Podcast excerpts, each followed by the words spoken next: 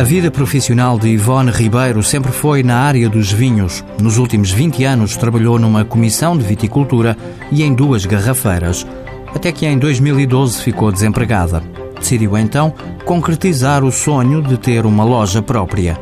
Concorreu ao Programa de Apoio ao Empreendedorismo e Criação do Próprio Emprego. Informei-me junto do Instituto de Emprego sobre esta oportunidade de criar a própria empresa e o próprio emprego e decidi andar para a frente e, e em, uh, meti o projeto em abril e em outubro já tinha a minha empresa a abrir. Para lançar a garrafeira Garage Wines, em Matosinhos, Ivone também recorreu à medida Estímulo Emprego. Logo de seguida, após a aprovação do projeto, eu meti um pedido de um funcionário ao Fundo de Emprego, ao Instituto de Emprego e Formação Profissional.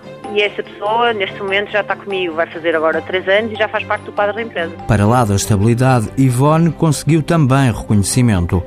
A loja foi eleita Garrafeira do Ano 2015 pela revista de vinhos. Nós fazemos provas de vinhos todas as sexta-feiras, damos imensos cursos de vinhos, fazemos jantares vínicos, ou seja, não somos só uma simples loja que está aberta à espera que os clientes entrem na porta, não é? Que isso já é um bocadinho difícil. A gerente diz que o projeto está a crescer de forma sustentável e não afasta a hipótese de contratar mais pessoas. Era bom.